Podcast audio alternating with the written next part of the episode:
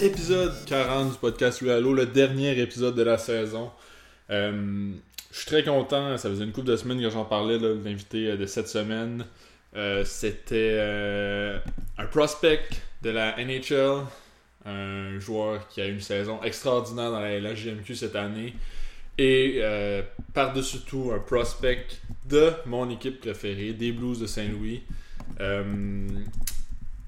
Colton Ellis, Colton Ellis, euh, qui est un choix de troisième ronde des Blues en 2019, euh, qui est le gardien actuellement des Islanders de Charlottetown, euh, qui a une saison incroyable cette année. Là, 24, 24 parties jouées. Et si je ne me trompe pas, 23 victoires, une défaite. Ça n'a aucun sens cette année. 7 jeux blancs. comment j'ai réussi à avoir Colton au, podcast? J'ai fait un stage en fond cet hiver avec la LHGMQ. Euh, puis à la toute fin de mon stage, je voulais faire une entrevue avec Colton parce qu'il venait justement de battre le record du plus de jeux blancs de l'histoire de la LHJMQ. Finalement, j'avais pas eu le temps pendant mon stage de faire l'entrevue, mais j'ai continué à contacter les euh, euh, Aiden Northcott, qui est le, responsable des relations publiques avec les Islanders de Charlottetown. Puis il m'a finalement mis en contact avec, avec Colton. So, so. Pourquoi so? Donc j'ai pu, j'ai pu faire l'entrevue avec, avec Colton la semaine dernière. Euh, j'étais vraiment, vraiment content. C'est une entrevue en anglais, donc euh, mon, euh, mon, anglais est correct, je pense. J'ai réécouté l'entrevue. Il y a des fois où on, je suis pas sûr si je parle anglais ou si je parle une autre langue, mais bon, ça, je pense que Colton a bien compris. puis a bien compris l'entrevue, donc c'est ça. Il a, répondu aux questions là comme il faut. J'espère que, que ce sera pas trop dur pour vos oreilles à l'écoute. Euh, évidemment, j'ai pas. C'est une entrevue d'une demi-heure, donc j'ai pas euh, pris le temps de traduire euh, chaque réponse, chaque question que de la discussion là, avec Colton. Mais c'est ça. Donc j'ai laissé ça en anglais au complet. C'est un test que j'ai fait avec Colton. On va voir peut-être qu'on va répéter l'expérience parce que il y a énormément d'athlètes québécois francophones, mais c'est le fun aussi de, de, pouvoir parler à des athlètes qui viennent pas d'ici ou qui parlent pas la langue, qui parlent pas le français mais qui, sont, euh, qui ont des parcours assez incroyables. Vous allez le voir pendant, pendant l'entrevue. Colton, euh, qui a un parcours quand même exceptionnel partout où il a passé euh, dans la, la GMV, particulièrement même dans les championnats mondiaux. mondiaux des moins de 18 ans, il a été vraiment exceptionnel. Il a joué avec Alexis Franière les trois années avec l'Océanique, donc c'est quelque chose, quelque chose dont on a parlé aussi. donc c'est ça, je suis vraiment content d'avoir reçu Colton au podcast. J'ai fait l'introduction en français. Euh, le reste de l'entrevue, j'ai fait en anglais, comme j'ai mentionné. J'ai réussi à faire, à faire dire quelques mots en français à Colton Ellis, lui qui a il a, il a resté à Rimouski pendant trois saisons, mais qui est, la barrière de la langue a toujours été quand même un gros obstacle pour lui. Donc euh, c'est pour ça que qu'on a décidé de faire l'entrevue en anglais. Il me disait par contre qu'il avait tout compris là, de, mon intro, donc euh, c'était bien le fun. c'est le dernier épisode de la saison, la deuxième saison de, de Louis Allo, 20e épisode. On a fait 20, 20 épisodes pour la première saison, on en fait 20 encore pour la deuxième. Euh, on va revenir dans quelques mois. Je sais pas, j'ai pas de date précise, j'ai déjà quelques idées euh, d'entrevues que je veux faire, mais j'aimerais ça savoir si vous avez des, suggestions, des, personnalités sportives québécoises ou qui viennent d'ailleurs, comme je viens de mentionner, euh, qui ont, que vous aimeriez entendre au podcast. J'aimerais ça pouvoir satisfaire mon auditoire, comme on dit. Donc, euh, c'est ça, j'aimerais ça, j'aimerais ça. Si vous avez des suggestions, je suis toujours preneur. Moi, j'aime ça, j'aime ça découvrir des nouveaux athlètes aussi, des nouveaux sports. On l'a fait cette année. Je suis satisfait de la deuxième saison. Là, ça bon, il y a eu une semaine de pause, en fait, euh, parce que je voulais faire les, choses de la bonne façon pour WrestleMania. Mais euh, ça, dans l'ensemble, ça a super bien été. J'ai, couvert, on a couvert plusieurs sports on a parlé aussi, on a eu beaucoup de discussions euh, entourant des, euh, des, événements, donc UFC 257 avec McGregor, le Super Bowl, les séries, ben en fait la saison du hockey, WrestleMania. Donc euh, je suis content d'avoir pu, faire ça. Puis je suis content aussi qu'on a eu. Euh, c'était un objectif que j'avais en tête pour, euh, pour la deuxième saison, c'est d'avoir beaucoup de femmes au podcast. On en a eu beaucoup, beaucoup plus en fait que la première saison. On n'a pas la parité encore 50-50, mais j'ose espérer que ça va venir dans les, dans les prochaines saisons de Louis Allo. Donc on se laisse sur l'épisode 40 avec Colton Ellis.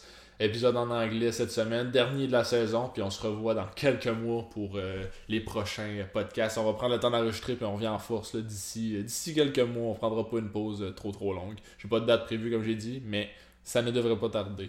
Donc, merci beaucoup d'écouter Louis Allo. Je, je sais pas vous êtes combien. Je, je sais pas s'il y a quelqu'un qui m'écoute. Si vous m'écoutez, dites-moi le. Dites-moi que vous passez du show. Puis faites juste pas passer trop de commentaires sur mon, mes accents en anglais. Ok, 5 minutes que je parle, j'arrête ça. Épisode 40, Louis Allo avec Colton Ellis.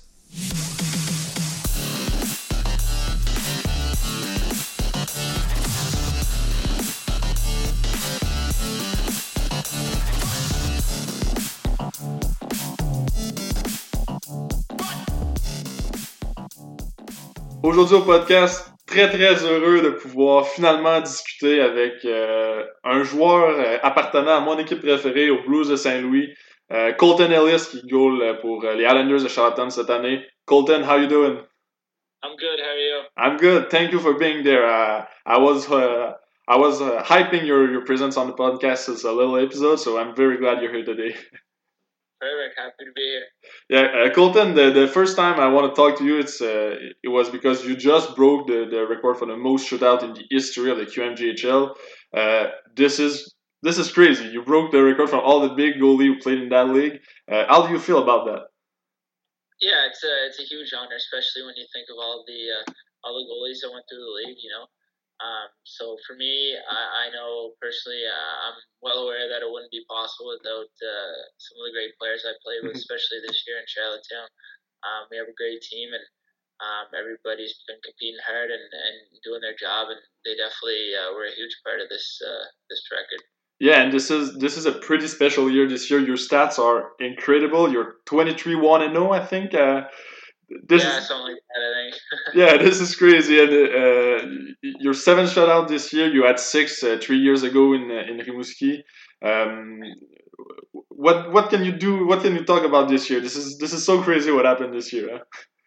Yeah, I, I think, uh, like I said before, I, it definitely wouldn't have been possible without my teammates. But, Uh-huh. um, you, know, just uh, since the start of the year, there's a lot of uncertainty. And, and since then, there's been a lot of uncertainty what's going to happen with the season. But um, I think uh, here in Charlottetown, our team did uh, did a great job of just um, just, just live, staying in the moment, basically, and, and just taking a one game at a time. And um, everybody enjoys uh, being together and being at the rink, which is something that uh, really helps us get through those uh, those times like we had this year. So, um, you know, it's been a fun year and it's uh, been a different one for sure.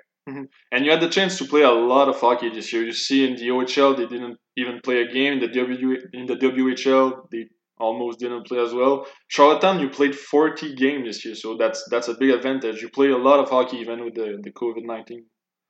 Yeah, absolutely. I think everybody in the league um, was just thankful that we were able to get to play. There's a lot of leagues around the world and a lot of levels where they weren't able to play any games at all. So to get 40 games in, um, you know, there's there's nothing to complain about there. And how does it work in uh, New Brunswick, uh, Prince Edward Island, Nova Scotia? You play? Did, did you play in like Hub City or you, you travel a lot? You play? I think you play only against two teams this year, right?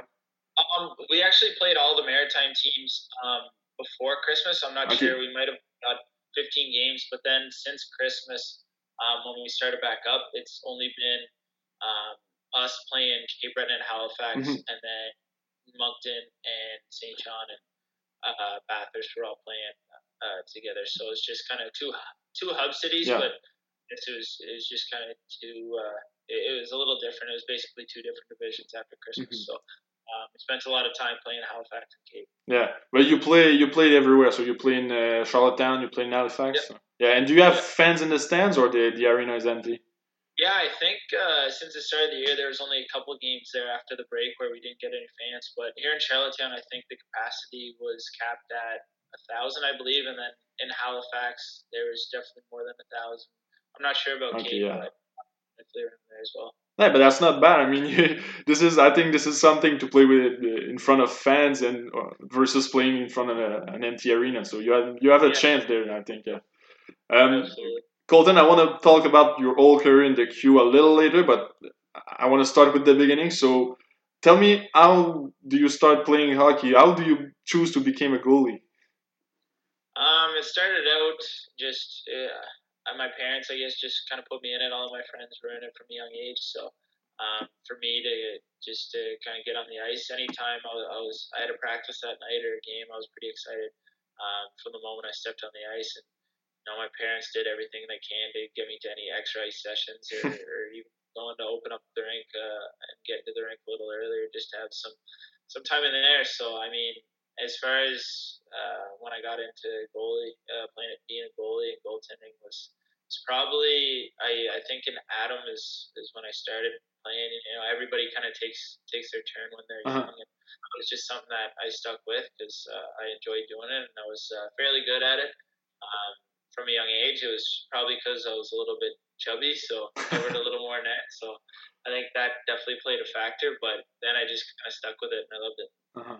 And a couple of years later, you play with uh, you're from Nova Scotia, so you play with the with Cap Breton West Islanders at the midget level. Is that right? Yeah. How was the, the, the level of competition in that league? Because we know here that we have the midget AAA. We, the, the all the, the kids from the, who goes to to the QMJHL are, are from that league. But in the in Nova Scotia, how, how was the level of competition in that league? You know, it's great. I think uh, it was the best place for me to play um, for two years. I think uh, if I came into the league at a, as a 16 year old, you know, I, I don't think I was ready at all. Mm-hmm. Um, you know, getting that second year in midget, it was a great competitive league. We had a great team um, and a great group of guys as well. So um, it really helped me develop um, being a competitive league and, um, you know, just played a big factor in getting me to where I am today. And yeah, the, the after your first year in midget, so you, you were drafted by your hometown team, I'd say, in, in Cap Breton. Uh, what do you remember from that day? Did you talk with a lot of teams, or do you know from the beginning that Cap Breton was going to to choose you? Um, no, I, I think uh, I I mean as far as interviews goes, I'm, I'm not even sure how many teams I talked to, but mm-hmm. I mean, I'm willing to go anywhere to any team. Just any team that wanted to give me a chance to play, I, would be excited. And um, especially when uh, Cape Breton selected uh, Kevin Mandolese in the first round, mm-hmm. and then um, they later selected me in the fourth. So I wasn't, uh, I was a little surprised by it, but um, you know, it, I, I found a great friend in Kevin. You know, we're close, and still to the day, uh, we have a great relationship. And, we're good buddies. So, um, you know, it was it was definitely a great experience, and I was really happy to go to my hometown team. Uh, being able to grow up watching watching them since I was a kid and, and playing in different tournaments that were, were in Sydney where they play was uh, was pretty special for me and my family. So you were a fan of the, the Screaming Eagles when you were a kid, I guess, yeah. Yeah, big time. Yeah, were you a, a an hater of the Mooses, or the, was there a rivalry between those two teams, or? Yeah, I, I think definitely just because of the uh, just the rivalry that exists uh-huh. to this day. It's always will the battle in Nova Scotia. So um, yeah, I think I I mean I, I had a couple draft interviews with Halifax and um, I kind of had to put uh, the rivalry aside. Yeah. whoever wanted to give me a chance, I'd be happy to go there. Yeah, yeah. And um, during the your your first year of uh, after your draft, you played three games with uh, with Cap Breton. Uh, how did you how did you learn about your call up or about the first time you're gonna step on the ice with your team? It was pretty. It was pretty cool. Um, uh, I, Kevin actually went away to U17, so uh, I got the chance to go up for. I think it was up for two or three weeks. They had, I think, six games in that stretch, so I got to to play a couple of them and uh, to kind of get my first taste of the taste of the league. And um, you know, I had a couple wins. I think in both the games I started, but um, I, I think I knew right then that I still needed to develop. Mm-hmm. It was early in that season in my second year midget, so um, I think playing out the rest of the year, I, I definitely developed uh, in the way I should have. Um, you know, but it was nice to get that experience, and, and I enjoyed it a lot. Yeah, I, I, I was just checking your stats. So you played three games. You have two win. Your, your record is two zero and zero. So you, you I think you went on uh, to uh, to back up one time. I guess. Yeah. So, and do you remember your first start? How, how was it good? Was you were you confident about that? Uh, I was definitely uh, pretty nervous about yeah. it. I think I actually uh, had mono at the time, but I didn't know it. So I was super like leading up to the games. I was waking up in the middle of the night with the cold sweats, and um, I didn't know what was going on. Like I just thought I was nervous. I was actually um, I found out a couple weeks later that it was mono, and, and it was just wow. a side effect of that. But um, no, like it was it was pretty crazy though leading up to it. Um, obviously, growing up and watching them play so much, and then finally getting a chance to put on the jersey and play, it was mm-hmm. uh, it was a real experience. So as you just said, Kevin Mandolese was like probably the the the the, pros, the big prospect in net for uh, Cap Breton at this time. So. Uh, you got traded during the summer to uh, to the Oceanic. Is Kevin Mandolese the main reason about that trade? Do you think? I'm not even sure. I think there was kind of a logjam there. They we they had uh, three goalies there. It was Kyle Jessamine, who was a great guy as well. Uh-huh. Um, he was young too, so I think he was he's a year older than me. So um, the three of us were just uh, beginning our careers. So I think when it came down to it, they just got uh, the right offer, and and uh, yeah. it was me who won. And uh, when you play with Rimouski, uh, you you play with Alexis Lafrenière, who's like the the next big thing in the NHL. Uh, yeah. How good how good is he? How good is Alexis? Uh, it's crazy. I mean, um, to when he came in, we came at the same time and uh-huh. we shared all three all three years in uh, Rimouski together. And just to see him come back every year and just be on another level was was incredible. Like his first year, I think he had 42 goals, and then I was just like blown away by it, just how, how much skill he had. And then the next year he came back and he was way better too. And it was just like he, and even going in after his 17 year, going into his 18 year, I, how is this guy going to get any better? And then he came back and he dominated and dominated the World Juniors too um, in his draft year. So um, it was pretty special to, to kind of see that firsthand and, and get to experience what it was like for, for a high level prospect like that go through the ranks you uh, you have one hell of a year too that that year in Rimouski. You went 33, 8, and 6, which is crazy. six shutouts. So uh, like this year, you have you have a you had a great team in front of you, but I think I think you you are a main part of the success of the team too. Yeah, I, I was definitely fortunate enough to play with a lot of great players and a lot uh-huh. of great, team, great teams over the years. Um, my first year in Rimouski, I think uh, we really um, we weren't expected to do anything uh, anything crazy, but um, I think we finished third overall in the in the whole league, which was um, which was pretty unbelievable. I think uh, we we had a couple big additions right before the season started. Um, Chase Stewart came in and he was uh, he was a great defensive defenseman, and uh, Sam Dove, Doug McFalls came in and. Um, you know, he was a he was a great leader. They're both great leaders and uh, great people too. So they really helped us, and I think just everybody knew their role and, and wanted to be around uh, around their team and teammates, and uh, you know it just worked out well for us. And I think he, what happened in the playoffs? I think you lost in the first round during that year, so in seven yeah, games. But yeah. yeah, yeah, we ran into a hot Moncton team. Yeah, yeah. We, we kind of underachieved in the regular season, and then um, when it came down to it, uh, went uh, to game seven, but uh, unfortunately they uh, came out on top. Mm-hmm yeah, something it's something with hockey. It's on the ice who who's everything. Yeah. yeah, everything changed on the ice. So you can yeah. you, you could be the better team on paper, but this is all going down to the ice. So you never know. Uh, during that summer, you play uh, you play for uh, Team Canada U eighteen. Um, was that the first time you played uh, for for Team Canada? Yeah. Yeah. You played two games, and I, I, was checking like the roster. The, the roster was so stacked that year. Lafrenière, yeah. Serron Noel, Raphaël Lavoie, a lot of players who played in the NHL right now.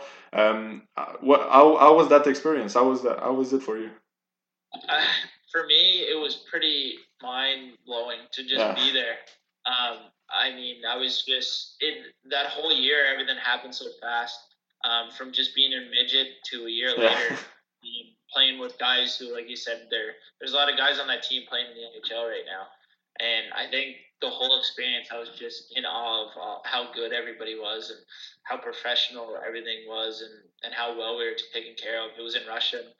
Um, you know, me and Laf, Laf and I went over, and um, we we didn't really know what to expect. I mean, he was an underage or two, and he ended up being one of the best players on the team yeah. too.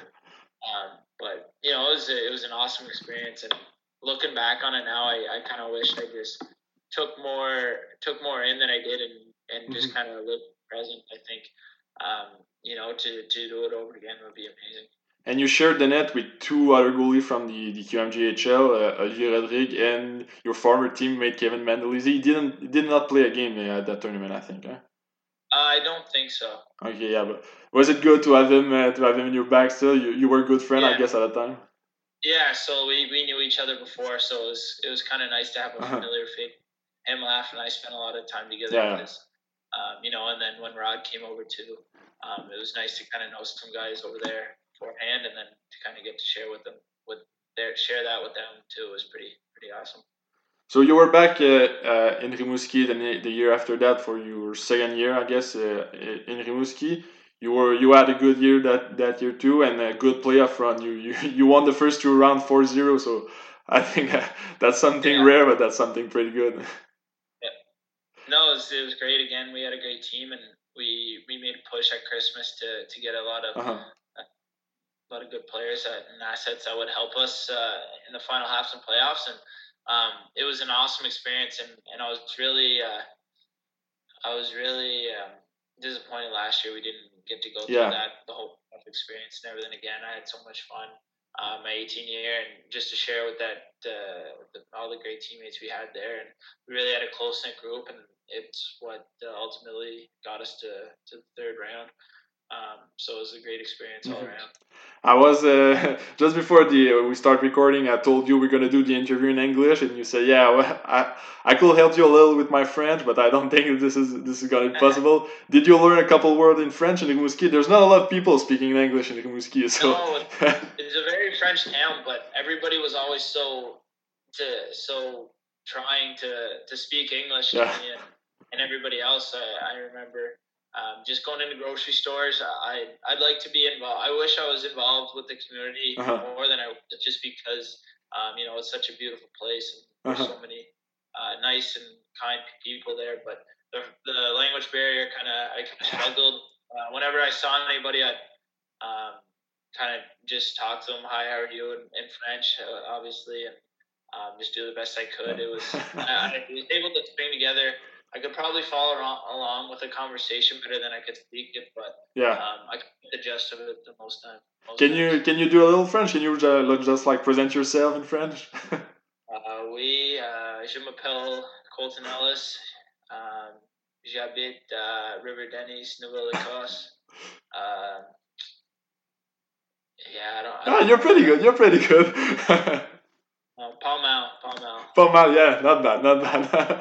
So um, after your second year in Rimouski was your, your draft year in the NHL.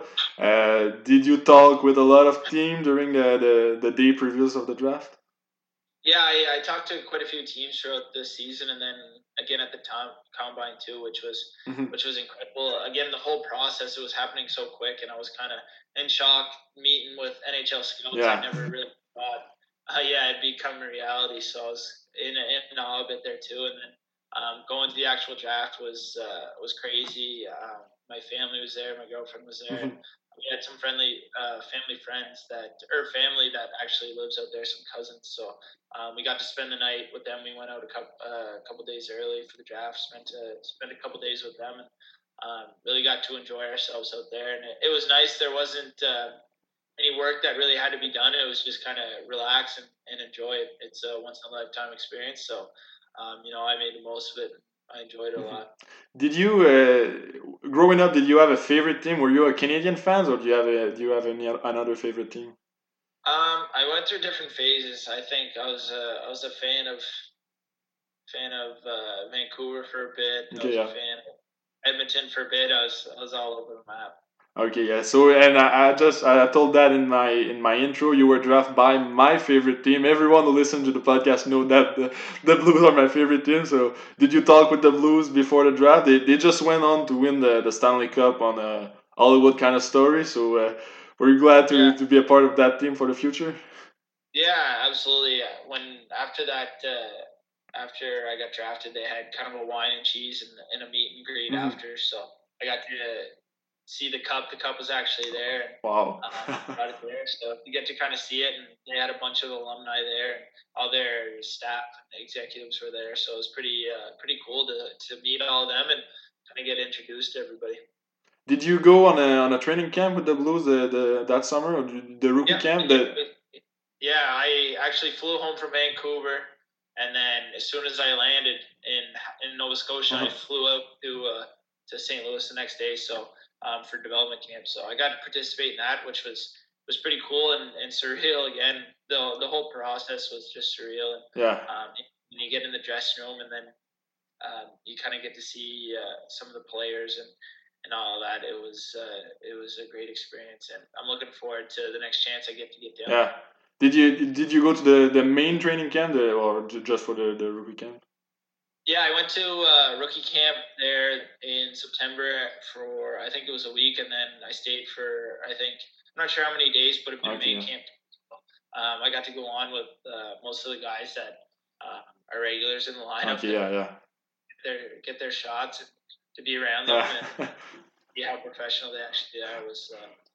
I'm gonna ask you a question. Uh, as a fan, I'm a big fan of Tarasenko. He's like my favorite player. Uh, I have him with the cup tattooed on my leg, so that I'm that that crazy of a fan. Did, did you add a shot from Tarasenko? Did you block his shot, or did you met him? Yeah, or, yeah. He, yeah, he was. He was. Uh, he reached out to me after the draft. Oh, really? Said, yeah, welcome to the organization. Wow. So um, it was. I was uh, pretty pumped to get that text and then uh, be on the ice with him again. He, he, he experienced firsthand how uh, he actually is. And you, you the, the Blues drafted the Nikita Alexandrov to that year. You, you did not play with him in Charlottetown, but you faced him, I guess, in the in the Q. Yeah, yeah. so I just would have played against him. So. Yeah, yeah, he, he, yeah, yeah. So uh, yeah, the, the you have your last season with Rimouski last year. So after the, the draft and everything, um, that was a draft year for Lafreniere. So I guess uh, you were pretty pumped up for uh, for that year. Yeah, absolutely. To to kind of see Laf get drafted, and mm-hmm. um, you know it, it was delayed quite some time, four or five months, whatever it was. So um, you know he deserved it, and it was uh, it was awesome to see it finally happen. And how the season uh, end uh, last year? So it, that was because of the COVID nineteen. But how do you how do you learn about that? How do you feel about that uh, that end of the season? Yeah, it was definitely disappointing to, especially after the playoff run we had the year mm-hmm. before. you know, we had a great team um, last year when it got canceled, so it was pretty disappointing um, for it to get canceled. And you know, it just just made I think everybody in the league that much uh, more hungry for um, for this year. And I remember I was in Quebec City last year for uh, for university, and uh, I went I think two times at the the Centre Vidéotron to see uh, to see you uh, the Oceanic played against uh, against the Quebec. Um, it, it it's the biggest uh, arena in the whole league, so is it special to go there with a lot of fans? I mean, in Rimouski, the, the arena is pretty small compared to that one in Quebec. So I guess playing in front of big crowd like that in Quebec, everyone want to see Lafreniere play the last time in the queue before he goes to the to the to the big yeah. show. Yeah, I think actually last year every game after Christmas, after the World Juniors, um, every visiting team sold out their rink. Oh yeah, uh, that's true. Yeah. Just get one last look at him in junior, but um, you know, playing in the Videotron, I, my first game in it when I was 17 and, and a rookie, I was in, in, NHL rink, and I was just again in awe of everything. And, and then to get to play there every time yeah. we play there, forward to it. There's a big rivalry between us and Quebec. Yeah, true. Yeah. To play, uh, to play there, and um, in the big rank with the, all the fans. It was awesome. What's the, the biggest rivalry for the for the Oceanic? Is it Quebec? Is it Baie-Comeau? Is it you're close to Bathurst too? So is is there a big yeah, rivalry? I think it's mostly Quebec. That's who we play on rivalry weekend. Who we uh-huh. played on uh, on that weekend. So, but Baie-Comeau, there's definitely a uh, a big one as yeah. well. So between one of them, Bathurst, we uh, they're probably the second closest team to yeah. us, but we only played them twice a year, so it's kind of mm, yeah, yeah, that's true, yeah. And so yeah, that was your last year in Rimouski because during the summer you got traded to Charlottetown. What happened? Well, do you know the reason behind that trade? Or?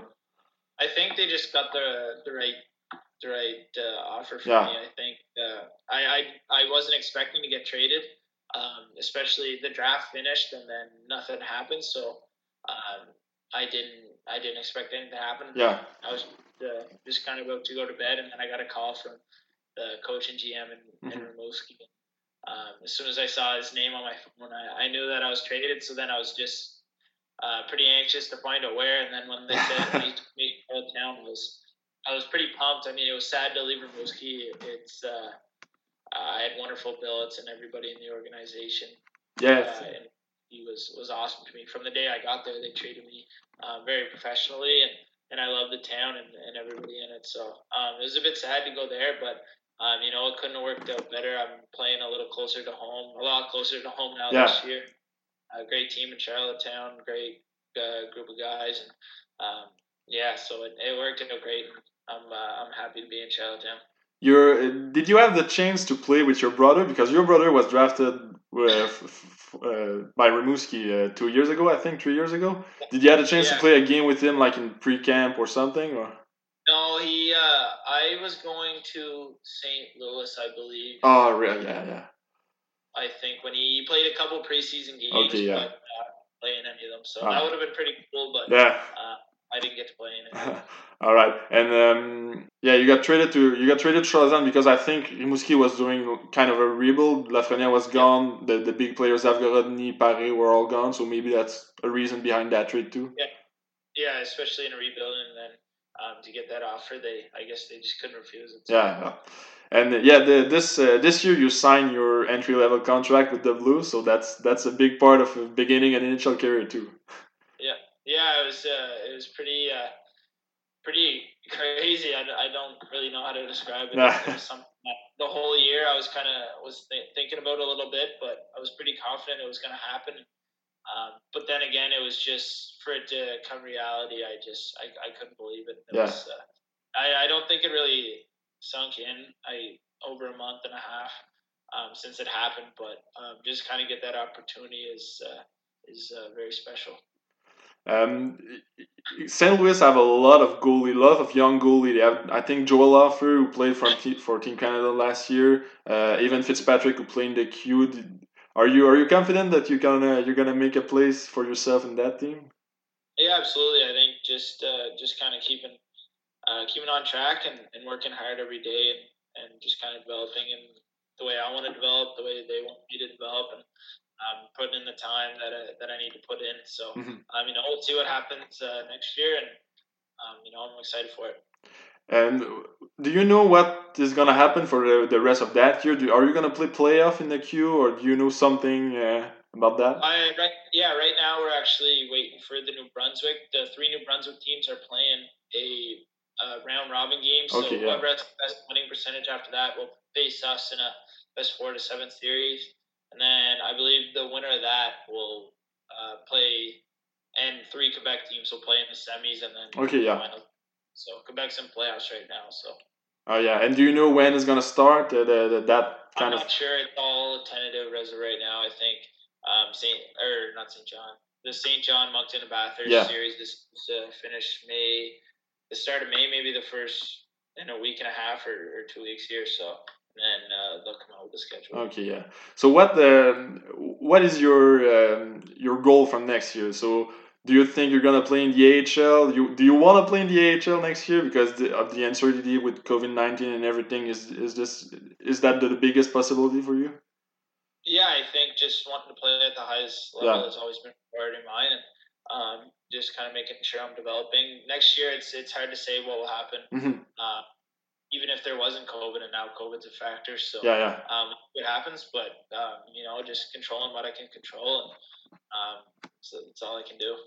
I can't wait to see you wearing uh, blue and, uh, and yellow on your on a jersey. I'm, I think I'm gonna buy a jersey. Wrote your name in the back as soon as you play the game. So I can't wait. So I, am gonna I'm gonna wish you the best of luck for the for the playoff and for the, the, the next year. Like I said, I can't wait to see you uh, on my TV wearing blue and yellow. Perfect. Yeah. Thank you very much. Thank you for taking the time tonight, uh, Colten. This is very appreciated. Yeah. No problem. Anytime.